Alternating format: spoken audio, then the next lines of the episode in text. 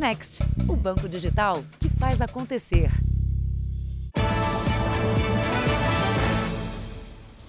Boa noite. Boa noite. Mesmo em tempo de aceleração das infecções pela variante Omicron do coronavírus, as festas clandestinas continuam a acontecer e tiram o sono dos vizinhos, Edu. Foi de novo assim esse fim de semana, Cris. Dias que deveriam ser de descanso para o trabalhador, mas que viraram um tormento, com pessoas presas em casa, tendo que aguentar um barulho ensurdecedor. A rua na periferia de Osasco, na região metropolitana de São Paulo, estava até fechada pelo movimento intenso de jovens, quando de repente eles começam a deixar o local. Foi por causa da chegada da Guarda Civil que tinha recebido denúncias de que um baile funk estava provocando tumulto na comunidade. A ação dos agentes dispersou a multidão e acabou com a festa.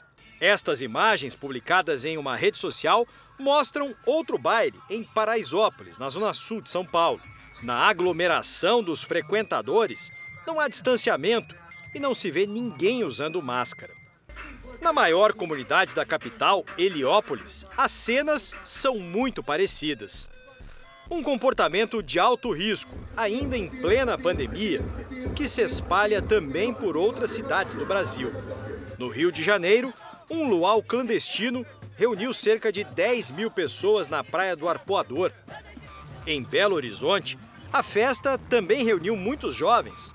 Atravessou a madrugada e continuou já com dia claro. Para quem vive em bairros onde as festas acontecem com frequência, não há mais sossego. Só a certeza de enfrentar o mesmo problema a cada fim de semana, de não ter mais o direito de descansar dentro da própria casa e ainda a falta de perspectiva desse tormento acabar. Onde esta mulher mora, na zona leste de São Paulo, tem baile funk na sexta, no sábado e no domingo. Não consigo dormir. E quando eu durmo é a base de remédios. É onde eu consigo dormir. Porque é uma festa que dura a noite inteira. Neste bairro, em Guarulhos, não é só o barulho que incomoda os moradores. Quando tem baile, fica todo mundo trancado em casa. Muitas vezes as pessoas já ontem falou que precisou ir ao médico e não conseguiu levar, teve que sair com a criança na mão para poder que não dá para tirar o carro. Não vem um carro de polícia aqui para acabar. Não adianta ele vir acabar com, com o baile e na outra sexta-feira continua a mesma coisa. Na zona norte de São Paulo, um trabalho preventivo deu certo. A polícia chegou antes ao local onde estava marcado um baile e evitou que a aglomeração começasse. A PM diz que faz um mapeamento para planejar ações como esta. Mas o problema ainda está longe do fim, com tantas festas sem controle. E eu quero deixar muito claro, a questão não é o funk. Poderia ser o forró, poderia ser qualquer outro estilo de música. O que me incomoda é o barulho entrar dentro da minha casa. Veja agora outros destaques do dia. Orçamento preserva recursos para servidores, fundo eleitoral e emendas parlamentares, mas retira a verba dos ministérios. Organização Mundial de Saúde diz que emergência global causada pelo coronavírus pode acabar ainda este ano. Estados Unidos põe 8.500 militares em alerta para a possível invasão da Ucrânia pela Rússia. Ministério da Justiça aciona a Polícia Federal para investigar ataque a helicópteros do Ibama. Polícia encontra em São Paulo cemitério clandestino do crime organizado. E na série especial, um raio-x das facções. Nossas equipes revelam o funcionamento de 53 quadrilhas que se escondem atrás de siglas e palavras de união.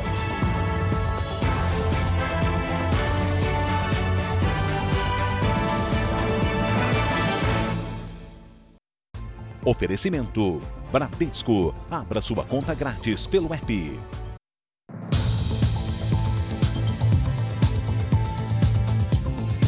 A polícia descobriu um cemitério clandestino na região metropolitana de São Paulo. Já encontrou três corpos, mas acredita que pode haver ainda mais. Bom, segundo a investigação, esse é o resultado de uma guerra interna numa facção que atua dentro e fora dos presídios.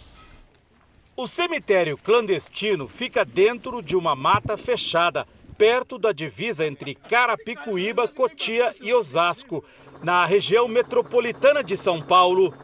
Foi o resultado de uma investigação da Polícia Civil de Carapicuíba. O delegado do caso disse que já tem os suspeitos de executarem as decisões de um chamado Tribunal do Crime, que eliminaria desafetos da facção. Tem uma investigação anterior de tráfico de drogas, de organização criminosa e que agora chega nesse, nesse estágio que faz parte é, né, é, é, um dos braços da organização, né? É, é, é, comprar droga, embalar droga, vender droga, apurar dinheiro, lavar dinheiro e também é, é, resolver as questões, do, as disputas ou os desafetos, eliminar concorrentes, etc. Tudo aquilo que chega a ser julgado ali por esse famigerado Tribunal do Crime. De manhã foi encontrado o corpo de uma mulher Logo depois, bem perto de um homem decapitado e em seguida o corpo de uma terceira vítima, outra mulher. A descoberta não é a primeira do gênero e pode jogar luz nos métodos da organização criminosa. A cúpula da facção está envolvida em uma guerra interna desde 2018, quando dois integrantes dela foram vítimas de uma emboscada no Ceará. Neste domingo, o corpo de um traficante ligado à facção foi encontrado jogado sob um viaduto da Vila Matilde, na zona leste de São Paulo. Cláudio Marcos de Almeida, o Django, de 50 anos de idade, estava desaparecido há 72 horas. O corpo foi reconhecido pelo irmão dele. Por causa do descarte público do corpo, a polícia suspeita de um acerto de contas entre integrantes da própria facção. A necropsia vai determinar se Django foi torturado. No corpo havia sinais de estrangulamento. Havia algumas escoriações na cabeça e no seu rosto, sinais de estrangulamento. Em geral, a facção usa cemitérios clandestinos, como o encontrado hoje em Carapicuíba, para esconder suas vítimas. De um lado do terreno existe a portaria de um condomínio e de outro este muro alto. Por isso a polícia suspeita que as vítimas chegaram aqui caminhando, que provavelmente foram assassinadas depois de cavar a própria vala. A polícia estima que as três covas foram abertas nos últimos dez dias. Não muito longe, investigadores encontraram a terra fofa sob uma árvore, o que pode indicar outro local de execução lugar de difícil acesso dificultou o trabalho dos bombeiros. O delegado do caso pretende marcar uma nova data para buscas no terreno. Vai pedir ajuda aos cães farejadores da Guarda Civil Metropolitana de São Paulo. Agora atenção para o detalhe. A Polícia Civil de São Paulo investiga se os assassinatos de lideranças do PCC nos últimos dias foram causados pelo sumiço de 200 milhões de reais, que deveriam ter sido depositados em forma de criptomoedas para a organização criminosa. Essa informação foi apurada pelo Núcleo de Jornalismo Investigativo da Record TV. E ainda hoje, na nossa série especial, você vai saber como nasceram as duas maiores facções criminosas do Brasil, uma de São Paulo e a outra do Rio de Janeiro. Em Belo Horizonte, 10 policiais militares foram afastados por envolvimento em agressões durante o curso de formação especializada da PM. Um vídeo vazado na internet mostra o momento exato em que os policiais agridem os alunos. O primeiro tapa. E depois o outro. Apesar da agressão, ninguém da tropa se mexe para ajudar, enquanto os agressores saem de cena impunes. Os flagrantes são do curso para entrar na ROTAN, Rondas Ostensivas Táticas Metropolitanas, uma espécie de promoção para os 60 alunos que já são policiais militares. As cenas foram gravadas em outubro do ano passado, mas só agora foram divulgadas em grupos de mensagens e redes sociais. A PM abriu inquérito para apurar o caso. Informou que afastou os policiais que agrediram os alunos e que não vai divulgar os nomes dos que foram agredidos. O inquérito policial militar, obrigatoriamente pela lei, é encaminhado à Justiça Militar. E lá o promotor e o juiz é que vão avaliar a gravidade desse assunto e as penalidades. Inclusive, inclusive a questão da perda do posto e da graduação. As cenas causaram indignação e revolta entre os próprios PMs. Este denuncia que humilhações parecidas são comuns em todos os cursos da Polícia Mineira. Os policiais de informações recebem vários tipos de tapas, de perseguições, de violências que fazem parte, sim, do estresse que eles passam durante o curso. A PM não explicou por que os instrutores agrediram os alunos. Para esta psicanalista, nenhuma justificativa pode ser capaz de legitimar a violência. Mas parece um trote do que qualquer outra coisa, né? Porque não se treina, não se treina agressividade com agressividade, em hipótese nenhuma. No Rio de Janeiro, o número de infectados pela Covid-19 está crescendo. A taxa de contaminação deu um salto. A curva de contaminação da Covid-19 aponta para cima no Rio de Janeiro. Mais de 250 mil pessoas foram contaminadas em menos de um mês no estado. Em relação ao mês passado, o aumento foi de mais de 5 mil por cento. A boa notícia é que, na maioria dos casos, entre os vacinados, a internação não é necessária. O primeiro ponto é porque a cepa é menos agressiva. O segundo ponto é porque as pessoas já foram previamente expostas a outros vírus que causam a Covid-19, portanto, já teve uma exposição prévia. E o terceiro ponto é a vacinação. Mesmo assim, a taxa de contaminação está alta. Um levantamento feito pela Universidade Federal do Rio de Janeiro indica risco de 2,57 de transmissão, ou seja, duas pessoas infectam outras cinco. O crescimento dos casos também é registrado em outras regiões do país. No começo do ano, o Espírito Santo registrou mais de 730 mil casos. Na Paraíba, quase 500 mil. E no Mato Grosso do Sul, mais de 400 mil. Especialistas ouvidos pelo Jornal da Record acreditam que é muito difícil conter o avanço da Omicron, já que a disseminação do vírus é muito rápida. Eles recomendam continuar o uso de máscara e evitar aglomeração, mas acreditam que, mesmo assim, o pico da contaminação deve acontecer no início de fevereiro, para depois começar a cair. Seguindo as, a, a, as tendências, tanto internacionais quanto nacionais, a ideia é de que já comece a ter uma certa queda nisso, já a partir da segunda semana, terceira semana de, de fevereiro, indo ali até abril para ter uma, uma queda mais significativa desse da, da Omicron, né? A gente fala mais sobre isso agora em escala global. A pandemia de coronavírus pode deixar de ser uma emergência mundial ainda este ano. A opinião é do diretor-geral da Organização Mundial de Saúde, Tedros Adhanom. Segundo o líder da OMS, para chegarmos ao fim da fase aguda da pandemia, é preciso que as vacinas cheguem às partes do mundo que ainda não receberam imunizantes, que os testes continuem a ser realizados e que as variantes do coronavírus sejam sequenciadas. Na Europa, se espera que a população atinja a imunidade contra a variante Ômicron nas próximas semanas. O motivo seria o domínio da variante nos países europeus. O diretor regional da OMS explica que o continente deve alcançar imunidade por algumas semanas ou meses, ou pela vacina, ou pela própria infecção. No momento, uma pessoa morre de Covid no mundo a cada 12 segundos e a Omicron contamina cerca de 100 pessoas a cada 3 segundos. Os números aqui na Europa impressionam. Aqui em Portugal, mais de um milhão dos cerca de 11 milhões de habitantes estão hoje em isolamento por causa da Covid-19. A OMS acredita que até março a variante Omicron vai ter infectado cerca de 60% da população de todo o continente. Alguns países já pensam em mudar a forma de lidar com a Covid-19. A Espanha, por exemplo, quer tratar a doença como uma gripe sazonal, situação em que haveria bem menos restrições. A OMS ainda pede cautela. Para a entidade, é perigoso achar que a Omicron é a última variante do coronavírus. Olha, ainda hoje você vai ver como funciona uma nova lei que em São Paulo obriga condomínios a chamar a polícia se houver indício de violência contra animais.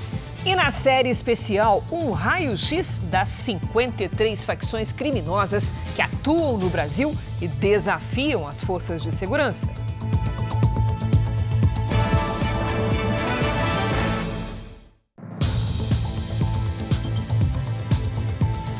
Já estamos de volta para você saber que a ministra Rosa Weber, do Supremo Tribunal Federal, enviou um pedido de parecer à Procuradoria-Geral da República numa ação proposta contra o presidente Bolsonaro e o ministro da Saúde, Marcelo Queiroga. Vamos entender essa situação direto de Brasília com Matheus Escavazini. Boa noite, boa, boa noite Matheus. Do que, que trata essa investigação, hein? Boa noite, Edu, Cris. A notícia crime foi apresentada por parlamentares de oposição. Eles acusam o presidente e o ministro da Saúde de crime de prevaricação, que é quando o agente público retarda ou deixa de fazer algo previsto em lei por interesse próprio ou sentimento pessoal. Tudo por causa da suposta demora na inclusão das crianças no Plano Nacional de Vacinação contra a Covid-19. A ministra Rosa Weber determinou que a Procuradoria-Geral analise se abre ou não investigação. A Advocacia Geral da União, que nesse caso fala pela presidência e também pelo Ministério da Saúde, eh, ainda não foi notificada.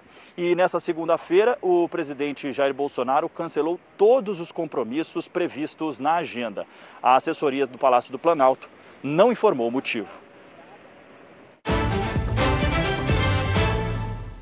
Um levantamento da Fé Comércio São Paulo aponta que o pagamento de juros das dívidas pode ser a terceira maior despesa no orçamento dos brasileiros.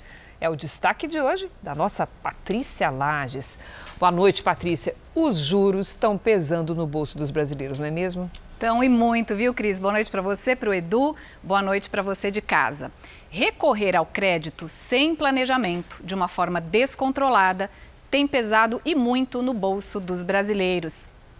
Atualmente, 52% das pessoas não fazem nenhum tipo de controle financeiro, enquanto mais de 76% das famílias estão endividadas. É muita gente comprando a prazo sem saber se vai conseguir pagar. Geralmente, as parcelas de cada compra são pequenas, mas sem um controle de gastos, há um acúmulo de dívidas que leva à inadimplência e aos juros. Segundo a Federação do Comércio de Bens, Serviços e Turismo do Estado de São Paulo, no primeiro semestre de 2021, quase 12% da renda familiar foi destinada ao pagamento de juros. Depois do aluguel e da alimentação, os juros são, em média, o terceiro maior gasto. Mas, em muitos casos, o valor consumido pelas dívidas ultrapassa até mesmo as despesas com o supermercado. Puxa vida, 12% da renda é muita coisa, dinheiro que sobraria até para as pessoas se alimentarem melhor, não é isso? Exatamente, Cris. E olha, os estragos dos juros vão ainda mais além. Se o brasileiro, se aquilo que o brasileiro paga de juros fosse injetado na economia em forma de consumo, haveria mais estímulos à produção e à indústria, e a consequência disso seriam mais empregos. Comprar a prazo é bom e ajuda sim na organização financeira, mas o uso do crédito sem nenhum controle de gastos é o que tem endividado as famílias e prejudicado o orçamento. Para retomar o poder de compra, é preciso fazer um levantamento das dívidas e negociar uma possível diminuição desses juros com cada credor. Cris. Obrigada, Patrícia. Você vai ver a seguir que policiais precisaram entrar na piscina para prender vereador que fazia festa.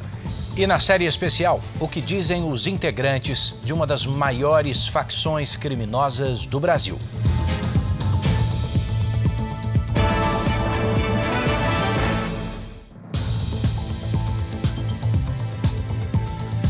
O Papa Emérito Bento XVI reconheceu que participou de uma reunião para tratar do caso de um padre denunciado por abuso sexual. Antes, ele negava ter participado do encontro. Segundo um relatório, Bento XVI deixou de agir contra a pedofilia na época em que era arcebispo. O encontro para falar sobre as acusações de pedofilia aconteceu há 42 anos. Na época, Bento XVI era arcebispo de Munique, na Alemanha, ainda com o nome de batismo, Joseph Ratzinger. Hoje, o Papa Emérito divulgou uma carta para desmentir o depoimento que ele mesmo deu aos autores de um relatório publicado semana passada. O documento apontou omissão por parte do ex-líder da Igreja Católica em relação a quatro denúncias de pedofilia. Bento XVI pediu perdão pelo erro. Os Estados Unidos anunciaram que puseram 8.500 soldados em situação de alerta para uma possível invasão da Ucrânia por parte da Rússia. A medida é uma maneira de fazer frente à movimentação militar russa na fronteira com o país europeu. A tensão na Ucrânia se intensificou nas últimas 24 horas. Austrália, Grã-Bretanha e Estados Unidos ordenaram a retirada de parte de suas equipes diplomáticas, incluindo familiares dos funcionários das embaixadas no país. É um movimento de precaução, já que a Ucrânia pode ser invadida por militares russos a qualquer momento, segundo alega o governo americano. Moscou nega qualquer plano de invasão, mas cerca de 100 mil soldados estão posicionados perto da fronteira ucraniana. A Rússia também faz exercícios militares com outro país da região, Belarus.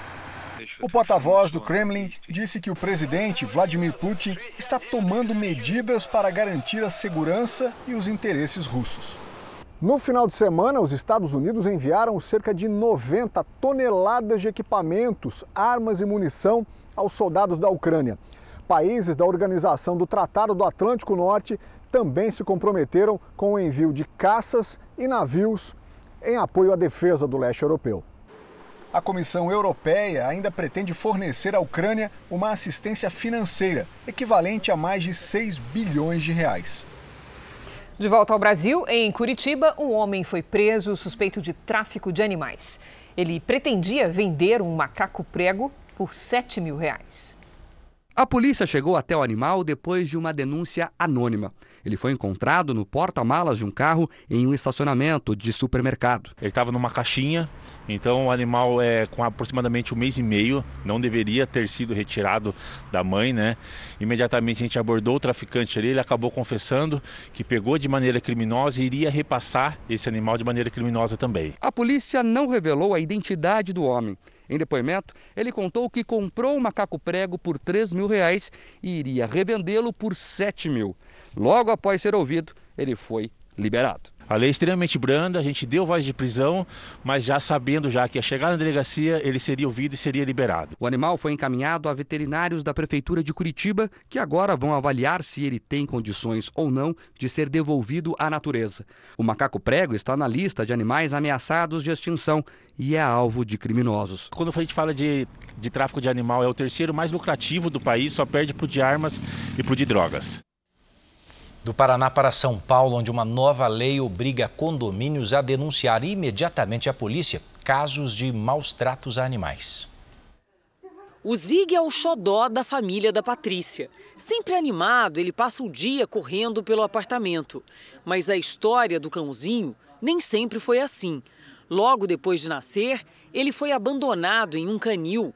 Por sorte, foi resgatado por voluntários como a Patrícia. A tia do meu marido mora no interior, né? E aí eles viram que tinham saído uma pessoa de um canil e eles entraram para olhar e tinham esses três filhotes. E aí foram resgatados três e o Zig veio para minha casa. E é o dono da casa? É o dono da casa. A gente só mora aqui. A gente é inquilino dele.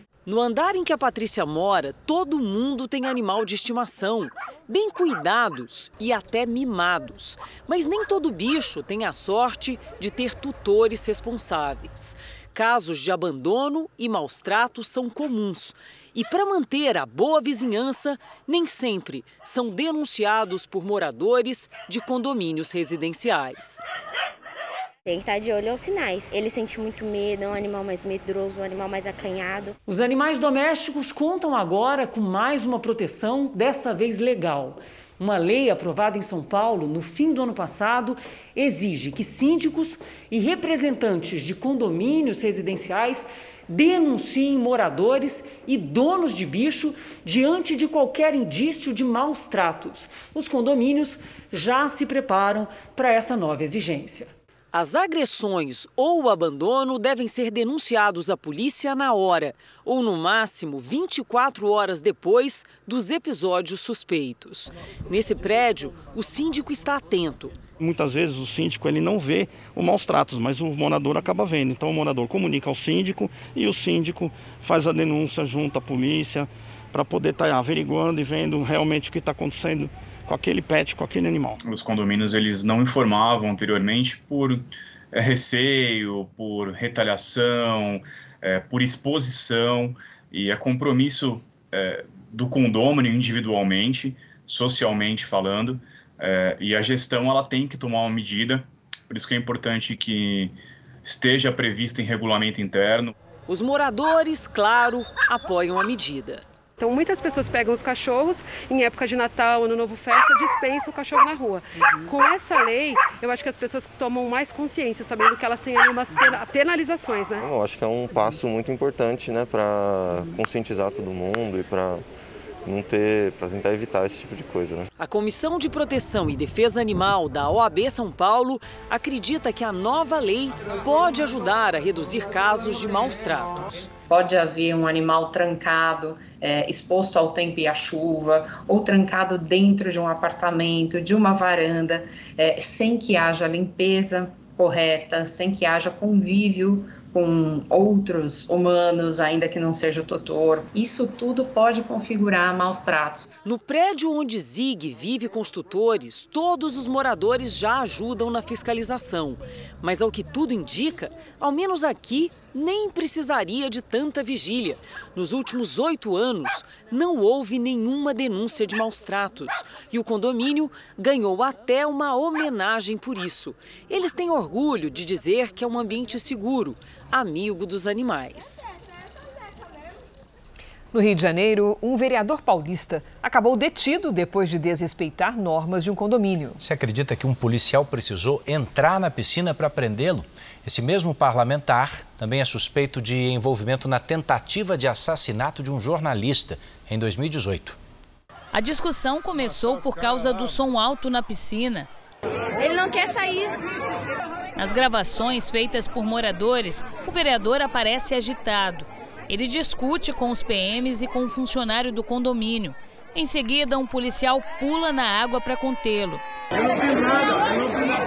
Renato Oliveira, do MDB, foi retirado à força da piscina e levado para a delegacia.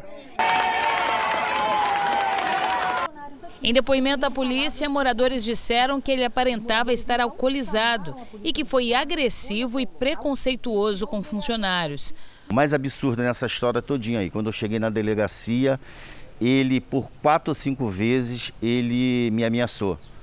Ele olhava para mim e falava: "Você não sabe quem eu sou". Renato Oliveira é presidente da Câmara Municipal de Embu das Artes, na região metropolitana de São Paulo. Ele passava o fim de semana nesse condomínio, na zona oeste do Rio, onde alugou um apartamento por temporada. O vereador foi ouvido pela polícia e depois liberado. O inquérito agora vai ser encaminhado à Justiça. O parlamentar acusou os moradores de denunciação caluniosa e falso testemunho. Sobre a abordagem ao vereador na piscina, a Polícia Militar não respondeu aos questionamentos da produção do Jornal da Record. Em 2018, Renato Oliveira foi exonerado do cargo de subsecretário de comunicação de Embu por suspeita de envolvimento em um atentado contra a vida de um jornalista. Ele era o motorista do carro que atingiu o profissional de imprensa. A gente te mostra agora que o principal hospital de atendimento infantil em Belo Horizonte está com 100% dos leitos para pacientes com problemas respiratórios ocupados. O quadro se repete em hospitais infantis de outros estados. Guilherme chegou às duas da madrugada e às oito da manhã a filha sequer tinha passado pela triagem. Ele decidiu ficar mas viu muita gente perder a paciência. Foram embora procurando outro atendimento, né? Porque aqui eles não estão atendendo. O Adrian, de 3 anos, está febril desde quinta-feira. Sem saber se é Covid ou gripe, a mãe veio em busca de atendimento. Foram seis horas de espera e os dois acabaram voltando para casa sem o diagnóstico. Olha, está lotado. Tem muita criança doente, de verdade. É, mas eles não estão fazendo teste.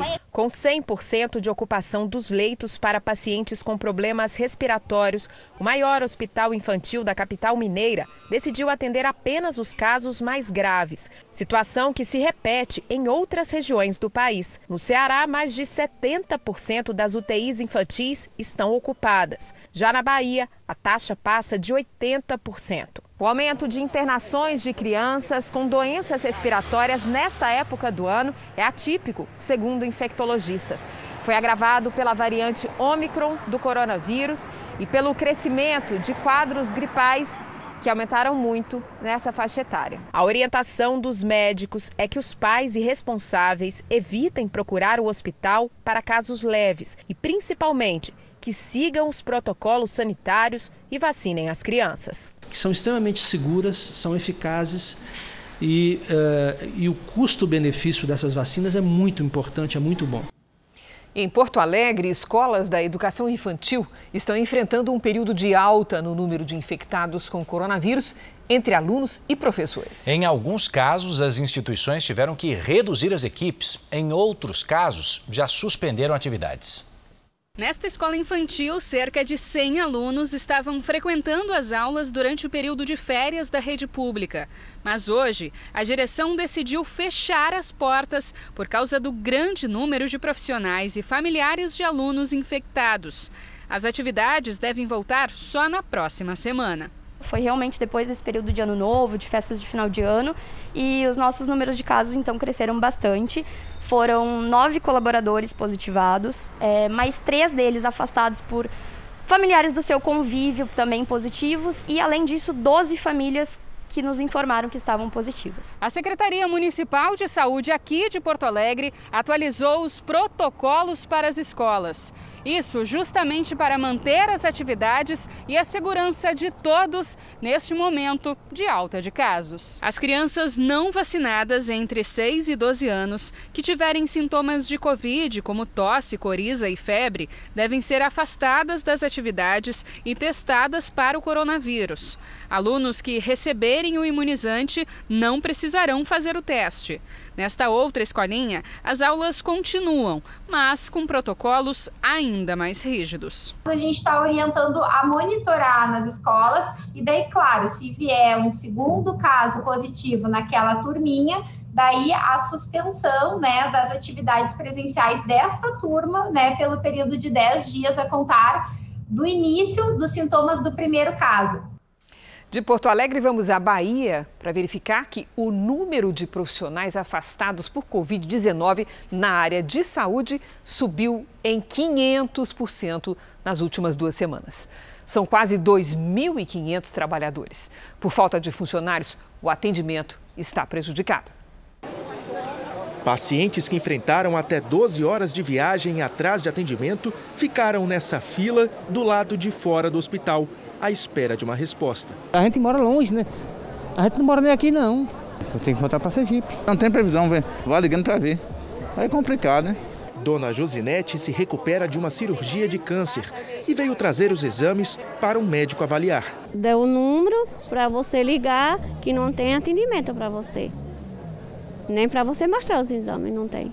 O hospital filantrópico, que fica em Salvador e é especializado no tratamento de câncer, enfrenta um surto de Covid-19 entre os funcionários e suspendeu às pressas vários atendimentos, inclusive consultas, triagens para novos pacientes e as cirurgias eletivas, que não são consideradas de emergência. Nos últimos dias, 176 profissionais daqui testaram positivo. A cada 10, um está afastado. Outros hospitais enfrentam a mesma situação. Por precaução, nesta segunda-feira, a Secretaria de Saúde da Bahia suspendeu as visitas em todas as unidades estaduais. No estado, o número de profissionais da área de saúde diagnosticados com a Covid-19 aumentou 514% em duas semanas.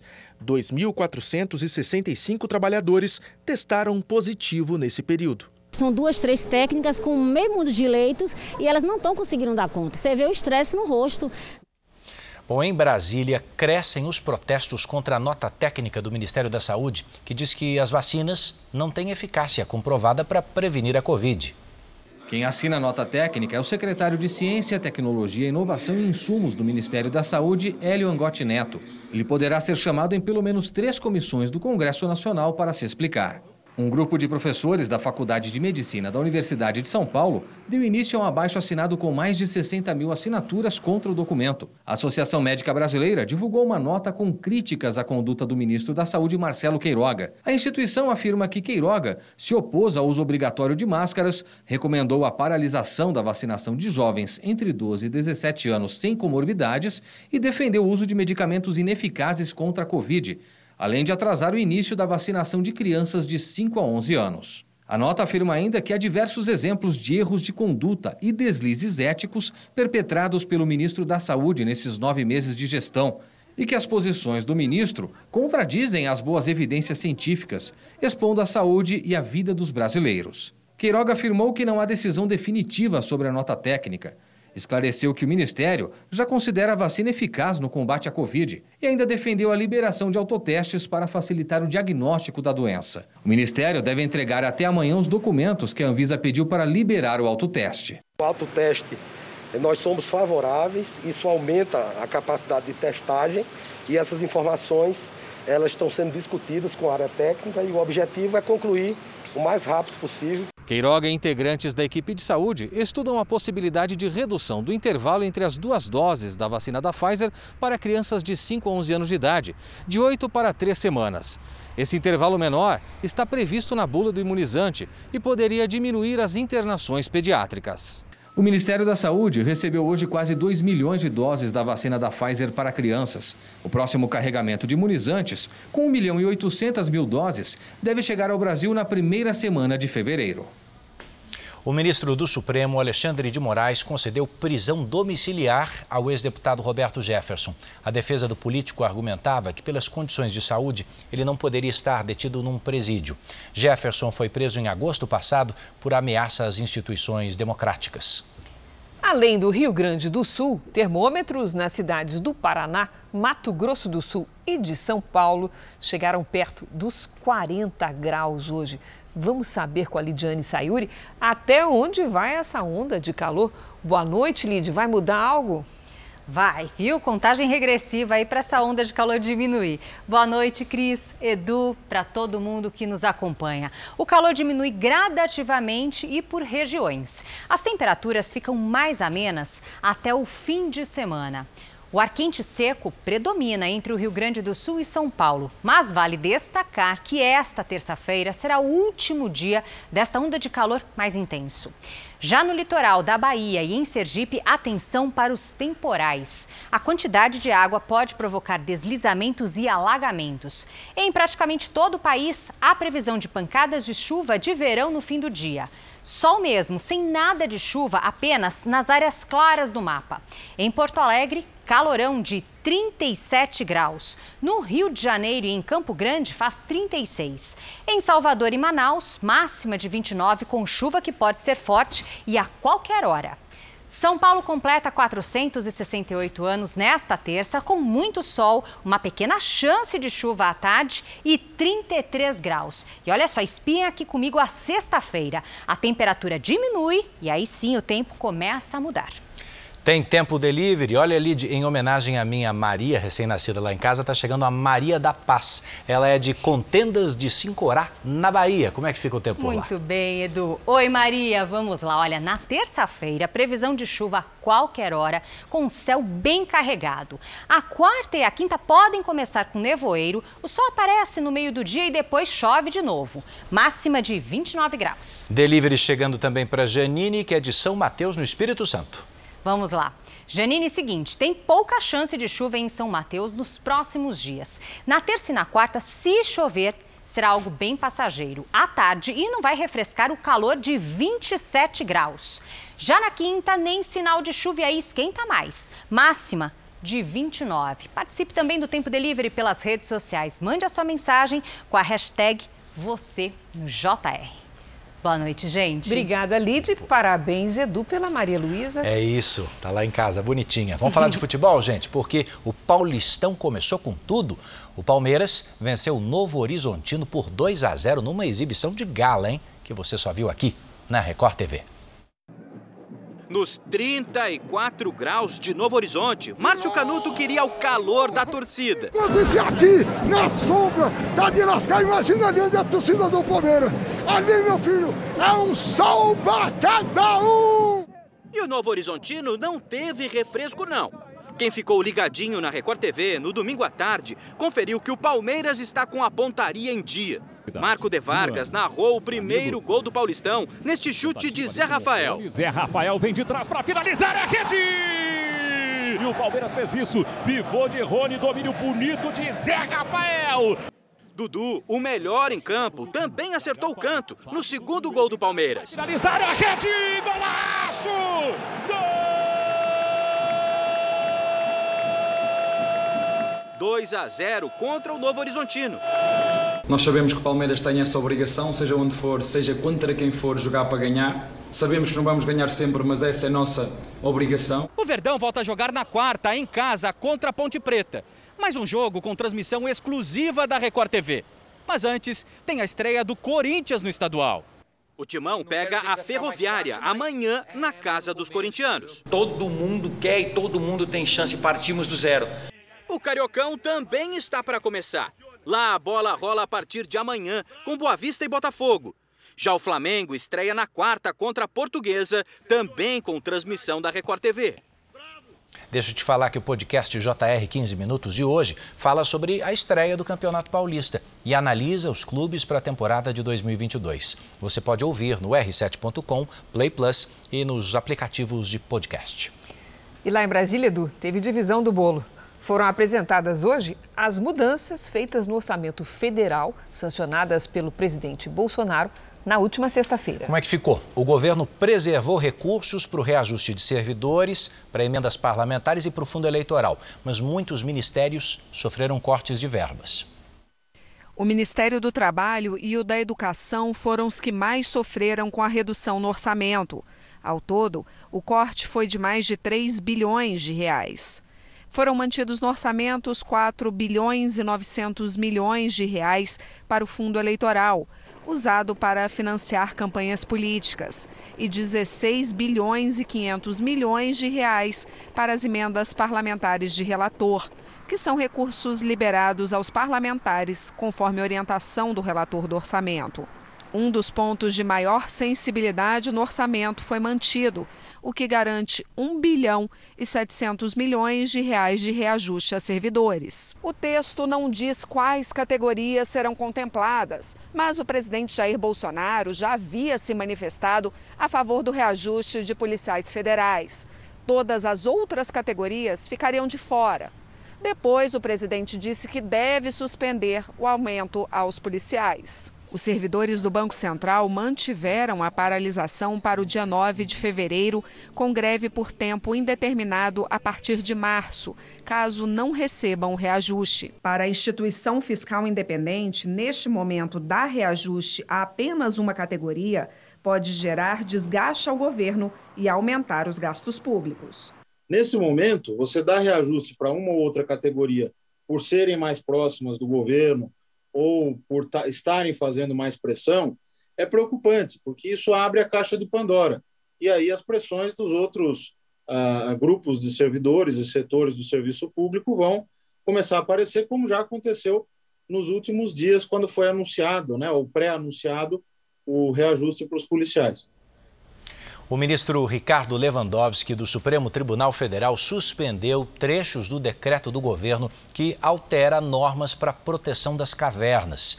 O motivo, segundo o ministro, são possíveis impactos ambientais. Os trechos suspensos tratam da autorização para construção em áreas de cavernas e também de regras para a possível destruição delas.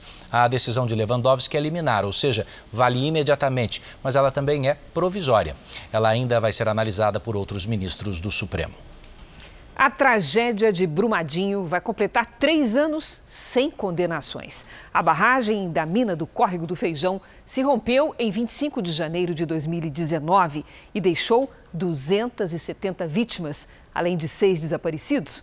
Até agora, nenhum dirigente da Vale foi punido, nem da empresa alemã Tudsuv, que fez um laudo atestando a segurança da barragem. Esse é um dos destaques do portal R7.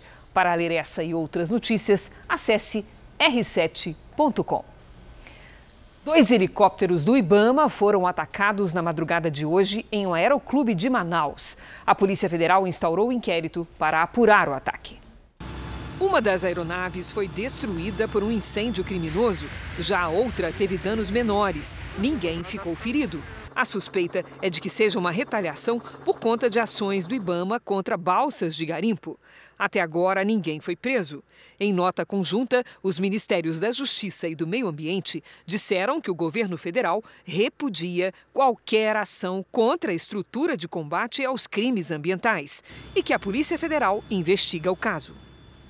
Facções criminosas disputam territórios em todo o Brasil. Nascidas nas cadeias do Rio de Janeiro e de São Paulo, essas quadrilhas são hoje um maior desafio das autoridades na área da segurança pública. E por isso, o Jornal da Record dedica essa semana inteira ao assunto.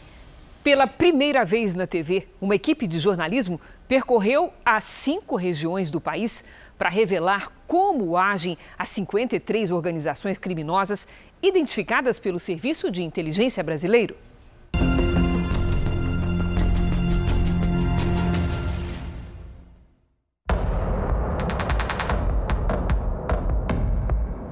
Onde você junta um, um enorme número de pessoas que praticaram crimes. Elas não vão se organizar por é, outra razão que não seja a, a prática criminal. É assim que nasce uma facção. E não estão só nas cadeias.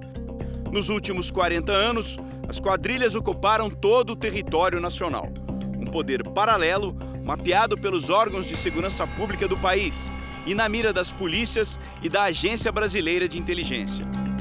Viajando o Brasil de norte a sul, a Record TV mapeou e revela, a partir de agora, a dinâmica das 53 facções criminosas presentes no país. As ruínas de um presídio numa ilha no Rio de Janeiro e um jogo de futebol entre detentos no Vale do Paraíba guardam a origem das duas facções criminosas mais antigas e poderosas do país. Então, se antes né, era a lei do mais forte, com a presença do PCC passa a ser, não, existe um terceiro elemento. Se eu tenho um conflito com você, é, eu não vou resolver aqui na, na força com você, né? A gente vai chamar um irmão, liga nós, né? E a gente vai sentar, todo mundo.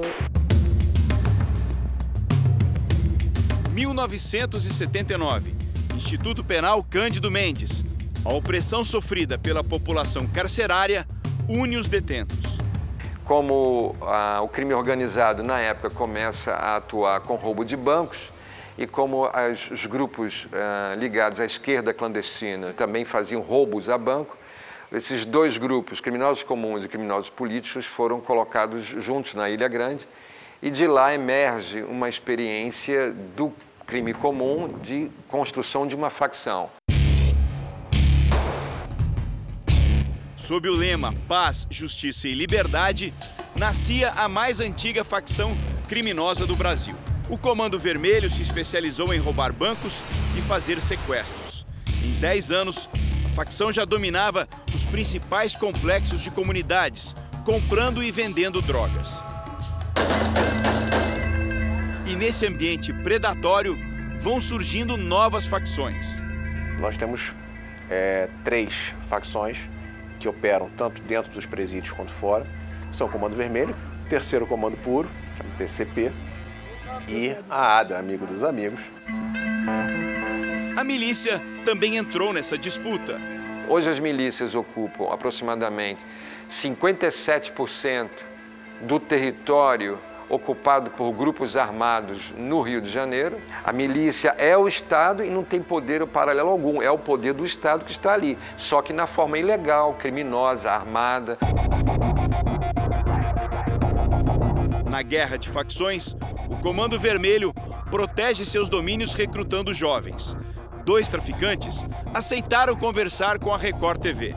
Tenho 23 anos. Já tem dois anos já que eu tô nessa responsabilidade que eu tô. Bota os moleques no lugar certo para eles ficar, entendeu? Abasteça a boca, recolho. Ele é um soldado do crime. Isso aqui é uma, é uma Glock, mas tá adaptada, entendeu? para ficar melhor para dar tiro, ter mais precisão. Com esse pente aqui, tem 50 balas nesse, entendeu? O parceiro de facção é mais experiente. Eu fui me envolvendo cada vez mais, levando coisa ali, levando coisa aqui.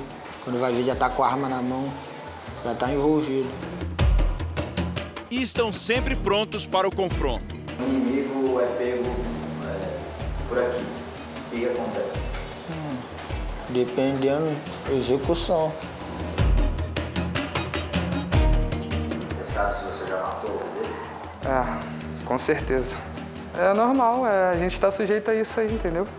Sofri, eu vim da favela, eu mato e morro por ela, entre becos e vielas. Adailton se inspirou na própria história. Roubou, foi preso e conheceu a maior facção do país. O comando não aceita falha, o comando é rígido. Disciplina. Essa é uma das bases da organização paulista que nasce atrás desses muros. Seguindo o exemplo da quadrilha carioca, que reagiu à repressão dentro dos presídios, os detentos daqui passaram a defender os ideais de igualdade, respeito e tratamento humano. Esse discurso uniu o sistema carcerário. Massacre do Carandiru teve forte impacto nas cadeias paulistas. Ou a gente vai se defender é, disso por nós mesmos, né, e pela força, ou a gente vai ser exterminado como foram os companheiros lá no, no massacre do Carandiru. Então, no primeiro estatuto do PCC, o massacre do Carandiru é citado. Em 2001, uma mega rebelião aciona um alerta das autoridades. E a rebelião nos levou a descobrir que havia um sistema complexo de comunicação entre os presos. Então eles usavam as famílias dos presos que adquiriam uma linha telefônica e através dessa linha criavam centrais de chamados. Outra demonstração de força: ataques simultâneos a policiais em 2006. As ruas da maior capital do país se esvaziaram de medo. Deputados federais foram ao presídio interrogar Marco Camacho, o Marcola, chefe da facção. Vender drogas vira prioridade para o PCC. A tomada do Porto de Santos é a entrada definitiva da facção na rota internacional do tráfico. Hoje que o PCC esteja arrecadando em torno de 500 milhões de dólares por ano. Isso é o tráfico internacional. Estima-se que o PCC tem 35 mil integrantes. João Batista já foi um deles. Depois de 14 anos de cadeia, ele aprendeu que o crime não compensa. O que você ganha é o nome, você acaba ganhando status e as funções, né? Você começa a subir nas funções, tem as hierarquias que você vai subindo. 30 anos depois, as autoridades têm uma certeza. Da cartilha criada pelo crime, só restou a disciplina. O PCC acaba matando e ele acaba se tornando um opressor daquele que um dia ele conquistou né, com essa bandeira que o protegeria contra a opressão. O Jornal da Record termina aqui. A edição de hoje na íntegra e também nossa versão em podcast estão no Play Plus e em todas as nossas plataformas digitais. À meia-noite e meia, tem mais Jornal da Record. Fique agora com a Bíblia. Episódio de hoje: O Encontro com Israel. A gente se vê amanhã. Até lá. Boa noite e até lá.